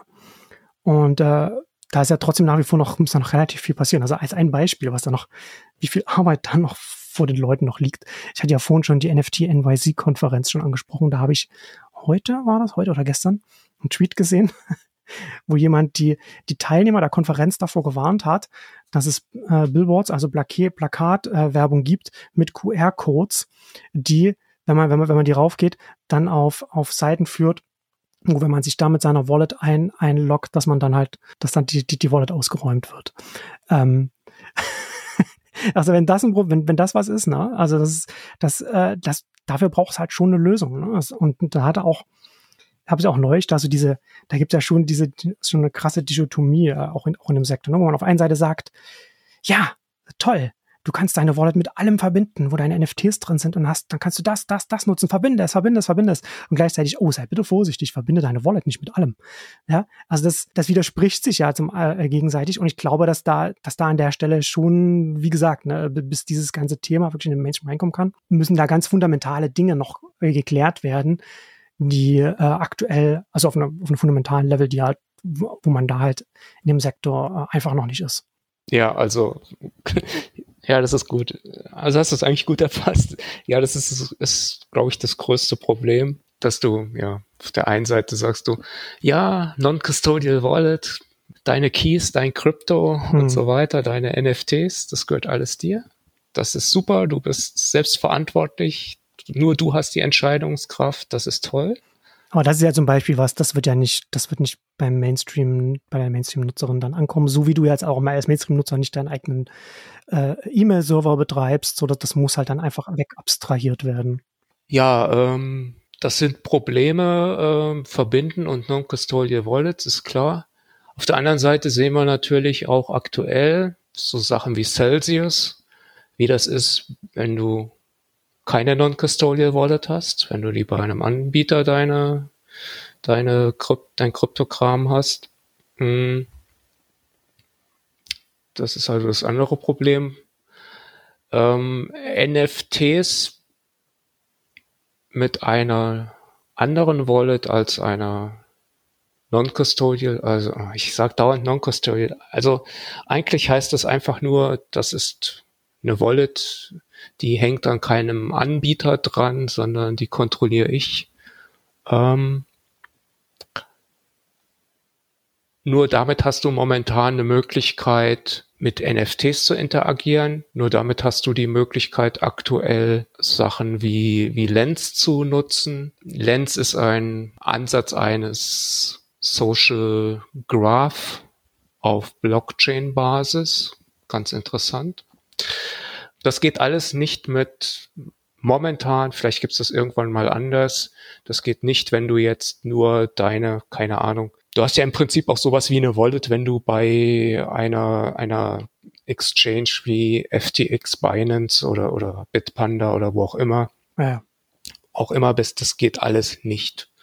Und ähm, insofern ist, glaube ich, der Hauptaugenmerk, den man haben muss, dass die, dass die Usability besser wird, dass so viel Technik wie nötig oder wie möglich wegabstrahiert wird und so viel noch übrig bleibt, dass ich als Nutzer weiß, was ich denn da tatsächlich tue. Das ist bestimmt eine Herausforderung. Genauso gut ist das Thema äh, Mobile ist, äh, ist ein, eine Herausforderung. Es gibt viele Wallets wie Rainbow, die ausschließlich Mobile Wallets sind. Ich komme mit diesen Dingern überhaupt nicht klar. Das ist, ist für mich alles grausam. Und ich glaube, man braucht jetzt im, im Jahr 2022 Folgejahre nicht damit anzukommen und sagen, naja, Mobile, hm, kümmern wir uns in zehn Jahren vielleicht mal drum. Hm. Ist vielleicht nicht so der Schritt. Ja, also da, da sind eine Menge Herausforderungen noch, äh, noch da, auf jeden Fall. Ja, das auf jeden Fall. Also da sehe ich, sehe ich auch sehr großes Potenzial auf einer ganz fundamentalen Ebene, aber auch noch wirklich noch viel Arbeit an ganz vielen Stellen, äh, wo das natürlich dann, was natürlich dann auch entsprechend langsam alles so vonstatten geht, weil das ja nicht von einem, einem großen Unternehmen da einfach ein Angebot ist, das da gebaut wird, sondern von ganz, ganz vielen unabhängigen Teams, wo eins da werkelt, eins da werkelt. Und zum Teil auch ähm, sehe ich schon auch, dass das in dem Feld auch, also neben den ganzen ganz offensichtlichen Themen, wo, wo was an der Betrugsgrenze äh, läuft oder darüber hinausgeht, sehe ich auch noch ganz, sehe ich auch zusätzlich noch ganz viele Teams, die sich auch einfach verheben. Ja, also es gibt ja. ja ganz viele Sachen, wo man einfach sagt, okay, da wollen wir jetzt was ganz, ganz Großes machen und wir machen nicht nur dieses, dieses ganz große äh, Ding, diesen Service, sondern wir stellen uns auch noch organisatorisch komplett anders auf, als es jemals jemand gemacht hat. Und daraus finde ich schon extrem spannend auch. Da können wir auch irgendwann mal darüber reden, weil ich habe äh, organisationstheoretischen Hintergrund finde ich das sehr, sehr spannend. Aber eben, weil ich auch einen organisationstheoretischen Hintergrund habe, weiß ich auch, dass Innovation oder, oder Experimente auf einer Organisationsebene so ziemlich das Schwerste ist, was man, was, was Menschen machen können. Und auch was, wo es am schnellsten noch was wirklich dann einfach ein Zugunglück wird, weißt du, wo es dann einfach dann äh, falsch abbiegt und dann und uns niemand mehr aufhalten kann. Und da ist halt schon an der Stelle, äh, ja, da, da dauert das halt einfach auch noch auch eine Weile. Das ist dann äh, nicht so völlig überraschend, aber gleichzeitig finde ich, dass dieses ganze Themenfeld bin immer ein bisschen überrascht, wenn Leute, äh, also diese, diese, diese Ungeduld, die Leute haben, warum ist denn, warum, warum hat XY noch nicht die Welt übernommen? Mal irgendwie, also, wo ich mich, wo ich ein bisschen frage, so, ah, okay.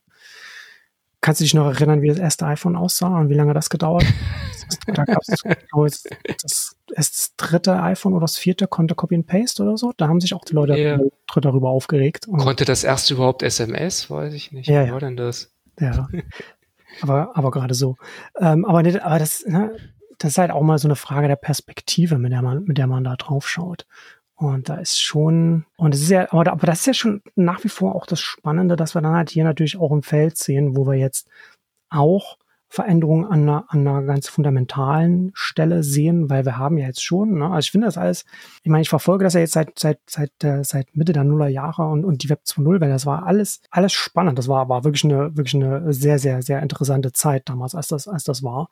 Und bis heute aber, wenn wir jetzt von den, von den Anfängen damals bis heute, bis zu diesen großen Facebook und so weiter, bla, bla, bla, ist es bei allen ausnahmslos so, dass wir innovative Produkte haben, hinter denen ganz klassische Organisationen stehen. Also wir haben ganz klassische, also man kann, Wikipedia ist mal noch, ist, ist die eine große Ausnahme, die auch, die auch, die nicht nur Non-Profit ist, sondern die auch organisatorisch halt auch ein bisschen unter anders ist. Aber sonst hast du halt wirklich einfach ganz klassische Unternehmen, die irgendwann ganz klassisch an der Börse sind, die ganz klassisch Shareholder haben, die ganz klassisch Boards of Directors haben und und zum Teil größenwahnsinnige CEOs und so weiter, die halt einfach da hast du auf der Organisationsebene oder auf der am Backend, sage ich es mal, dahinter liegend nicht so super viel äh, Veränderungen gesehen, was auch total naheliegend ist und und es ist auch nicht was so Unternehmensangebote, also Angebote von Unternehmen werden auch im Internet auch nicht verschwinden, auch äh, auch nicht nach weiteren 15 Jahren äh, Blockchain Siegeszug oder oder oder wie auch immer.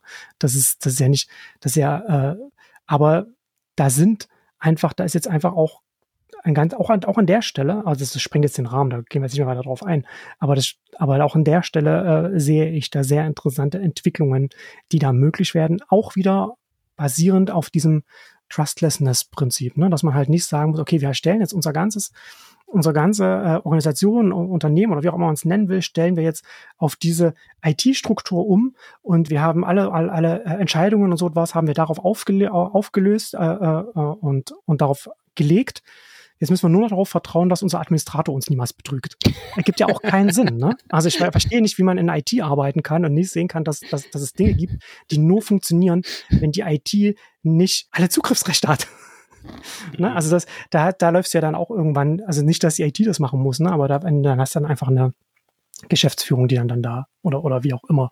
Da gibt's dann einfach so Diskrepanzen, wo man manche Dinge einfach nicht umsetzen kann, wenn es da zentrale äh, Rechte gibt, die alles, was IT-basiert ist, dann äh, äh, äh, verändern können.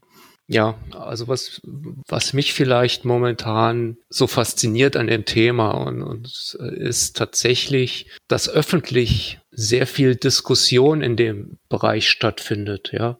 Also man kann ja das Gefühl haben, Twitter Spaces wurde nur für, für den, für den Web3-Bereich erfunden. Äh, du kannst dich ja äh, zu jeder, fast jeder Tages- und Nachtzeit auf Twitter hängen und siehst irgendeinen Space, der irgendein Web3-Thema hat. Äh, das, da findet unheimlich viel Austausch statt zwischen, in Anführungsstrichen, konkurrierenden Unternehmen auch über irgendwelche Best Practices, was auch immer. Und ähm, genauso gut den Bereich, den wir vielleicht dann irgendwann mal anders äh, behandeln wollen, was du auch gerade gesagt hast, so organisationstheoretische Sachen. Wie kann ich noch arbeiten heutzutage? Da findet unheimlich viel statt. Es wird äh, manchmal vielleicht auch ein bisschen zu viel theorisiert. Das kann auch sein. Will ich gar nicht ausschließen. Und was mich aber halt da äh, auch äh, irgendwie positiv stimmt, es sind so unheimlich viele richtig junge Leute da. Also hm. du bist im im Web3-Bereich mit 30 Boomer. Hm, also, das, das ist doch nicht sowas. Ne, mir wurden was, sind, jetzt was, was sind wir dann? Rentner? Ja, mir wurden jetzt erst Boomer-Token geschickt. Hm. Ich habe tatsächlich ein paar Boomer-Token in meiner Wallet. ähm, ja, wir sind dann Rentner tatsächlich. Also mit 30 bist du irgendwie, also es ist, es ist faszinierend tatsächlich. Ja. Und ja. Das, das, das geht aber auch in, in dem Bereich, was du am Anfang gesagt hast, die, mit den Creator, Influencer, Leute, die auch noch jung sind. Also es scheint ein, eine Altersgruppe auch anzusprechen, die das Bedürfnis sieht, Änderungen stattfinden zu lassen. Und die vielleicht. Ja, muss, wir, aber muss ja auch mal überlegen, ne? wenn du 15 wir, wir Älteren gar nicht mehr so sehen wenn, wenn du jetzt Mitte 20 bist, dann kannst du dich ja gar nicht mehr an eine Zeit vor Twitter und Facebook oder so erinnern. Nein. Das ist halt schon Nein. immer da gewesen. Es ist natürlich auch ein Problem. Für die ist Web 2 Facebook. Ne? Also wenn, wenn du denen irgendwas von, äh, weiß ich nicht, äh, von Technorati oder, mhm. oder sonst was oder Feedburner, Feedburner erzählst. Das ist ja prähistorisch, was du, was du dann, was, was du dann den jungen Leuten erzählst. Knapp nach dem Urknall des Internets. Ja. Ähm, Nee, wobei ich halt dabei da trotzdem hier auch noch einfließen lassen würde. Und das halte ich schon auch für wichtig, dass dieses, ich meine, Web 3 ist schon, ist schon ein guter, guter Begriff, um das zu sagen, dass der, dass der neues Paradigma da jetzt halt auch entsteht aber diese zum Teil von den überenthusiastischen Befürwortern und, und, und von den Fundamentalkritikern gleichermaßen so befeuerte Vorstellung, dass da jetzt irgendwie ein Web 3, ein Web 2 ablöst und dass wir jetzt irgendwie unser Twitter verlassen, unser Spotify verlassen und so weiter, das ist ja auch totaler Quatsch. Also ja. ist ja nicht ein, ja, also ich sehe, was, was hier entsteht und worüber ich rede und was ich interessant finde, ist nicht, dass es, dass es ein Gegeneinander ist, sondern dass es additiv ist, ne? dass da halt neue Sachen dass dann was dazukommt und, und das ja gerade, also was wir jetzt ja hier sehen, was so Instagram und so weiter, diese Integrationen werden das ja auch nochmal noch mal beschleunigen. Und natürlich nicht so ist, dass das dann einfach nur so Beiwerk oder Schmuckwerk ist, sondern das verändert ja dann schon maßgeblich die Beziehungen zwischen den Nutzerinnen und diesen Plattformen. Also jetzt erstmal bei einem Instagram und Twitter nicht nur bedingt, solange halt auch noch, der ganze Social Craft natürlich dann zentral da liegt, aber schon maßgeblich, wenn du halt zum Beispiel sagen kannst, dass du als ein Creator, Influencer oder so eben NFT-basiert deine Community damit hinbringst, ohne dass sie dann daran gekettet ist und die die halt auch wieder mitnehmen kannst. Und diese additive äh, Natur ist, glaube ich, ganz entscheidend, die ganz oft in der öffentlichen Debatte einfach gar nicht wahrgenommen wird oder auch gar nicht wahrgenommen werden, werden soll oder, oder, oder will, weil das natürlich dann auch ganz vielen Argumentationen auch äh, die Luft rausnimmt. Ja, ja, es gehen Narrative in beide Richtungen kaputt dabei, ja. Ja. Und ähm, insofern ist es ja vielleicht, keine Ahnung, habe ich mich nicht wirklich mit beschäftigt, gar nicht so falsch, wenn ein Jack Dorsey ein Web 5 sagt, nämlich Web 3 plus nämlich 2. Ja, ja, genau. Ja, ähm, aber das ist, ja, ähm, ja. ja, ist ein anderes Thema. Aber ja, genau. Also nein, es, es, es macht nicht Sinn, alles irgendwie umzukrempeln, alles neu zu erfinden. Und, ähm, und was man auch sagen kann, ist, keine Ahnung, 90, 95 Prozent alles dessen, was es heute gibt, gibt's in fünf Jahren nicht mehr. Punkt. Von Firmen, von, von, von Leuten, die dort arbeiten. Aber das haben wir im, im Web 2 auch erlebt. Ja, das passiert einfach. Das ist irgendwie ich glaube im Tech-Bereich natürlich. Viele Sachen, die man sich überlegt, sind theoretisch toll, skalieren womöglich nicht. Was auch immer. Also ähm, es kommen irgendwann Finanzierungsfragen dazu und, und, und. Aber es ist nichts, was wir noch nicht gehabt haben. Ja, genau, absolut. Also natürlich gibt es so ein paar äh, interessante Unterschiede. Ne? Äh, also dass man da zum Beispiel so Early Adopter natürlich mit, mit monetären Anreizen dann zum Teil auch reinkommen, äh, was natürlich dann auch nochmal so nicht ganz klar ist. Ist das dann wirklich, ist man dann nur hier, weil man darauf spekuliert, dass man, wenn man früher da ist als andere, dann, dann was da verdient oder hat man wirklich, zieht man einen Nutzen raus oder so etwas. Also da bin ich schon mal, ich bin wirklich sehr gespannt, wo, wo sich das alles jetzt äh, hin entwickeln wird. Ich hoffe, dass es ein bisschen weg von diesem ganzen äh, Kryptowährung und Fintech-Thema äh, weggeht, weil das ist nicht so das Thema, das mich so äh, stark interessiert und mehr hin zu den Themen, über, über die wir jetzt hier ähm, gesprochen haben. Und also da ist schon, da bin ich schon sehr gespannt. Also gerade auch, ne, wenn man das so äh, zu diesen so Kickstarter zum Beispiel, Crowdfunding-Pionier, wirklich, also wirklich Crowdfunding als erstes gemacht und und und definiert erstmal, bis dann Patreon und so weiter gekommen sind, die äh, ihre Architektur komplett auf, auf Blockchain basiert umstellen wollen, weil sie dann damit mehr Möglichkeiten sehen. Da bin ich schon sehr gespannt, was die, was die dann konkret dann da machen werden und, und sehe da auch schon sehr viel Potenzial dann auch gerade da, ne? auch was ich vorhin schon sagte, wo man dann einfach sagen kann, okay, da können dann einfach ganz viele Lebensrealitäten von unterschiedlichen Künstlerinnen abgedeckt werden, statt eben alles in ein Raster zu, decken, äh, zu stecken. Und das,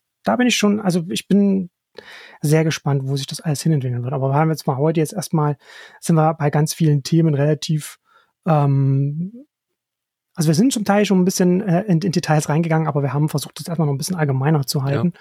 und werden dann äh, äh in, in späteren Ausgaben dann mal noch ein bisschen werden uns dann so einzelne Themen dann mal so rausnehmen, über die man dann äh, ein bisschen tiefer sprechen kann.